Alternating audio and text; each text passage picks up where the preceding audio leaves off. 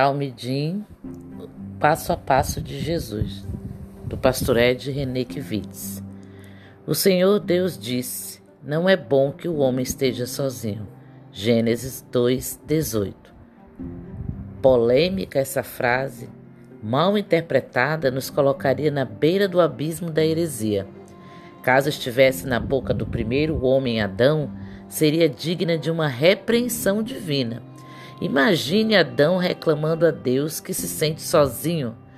Olha, Deus, eu passo os dias dando nome aos animais da terra e de uns tempos para cá notei que todos eles têm seus pares, mas eu não tenho ninguém.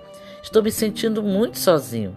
Então Deus diria a ele: Você não entendeu, Adão, que eu, Deus, sou o seu grande par? Mas a grande questão é que esta afirmação não é bom que o homem esteja sozinho, não saiu da boca de um homem. De acordo com Gênesis, a afirmação saiu da boca de Deus. Mas em que sentido o homem estava sozinho? O homem estava só exatamente na dimensão de ter um par. Acima dele estava Deus, e abaixo dele os animais e o restante da criação. Mas diante dele, face a face com ele, no mesmo nível dele, não havia ninguém. Isso explica o complemento da criação de Deus.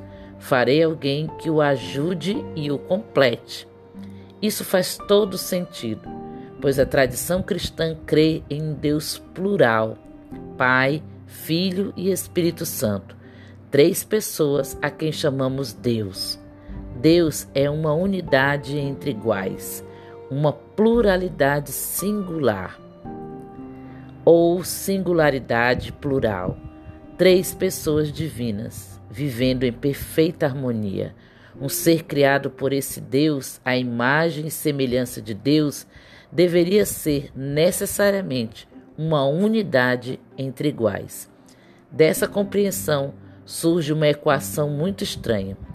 Deus mais um homem é igual a um homem sozinho. Isto é, Deus mais Adão é igual a Adão sozinho. Extraímos daí algo fundamental na espiritualidade cristã. Tão verdadeiro quanto dizer que pessoas precisam de Deus, é verdadeiro dizer que pessoas precisam de pessoas. No discipulado de Jesus, a experiência com Deus é pessoal, a caminhada com Deus é comunitária e nada, absolutamente nada, é individual.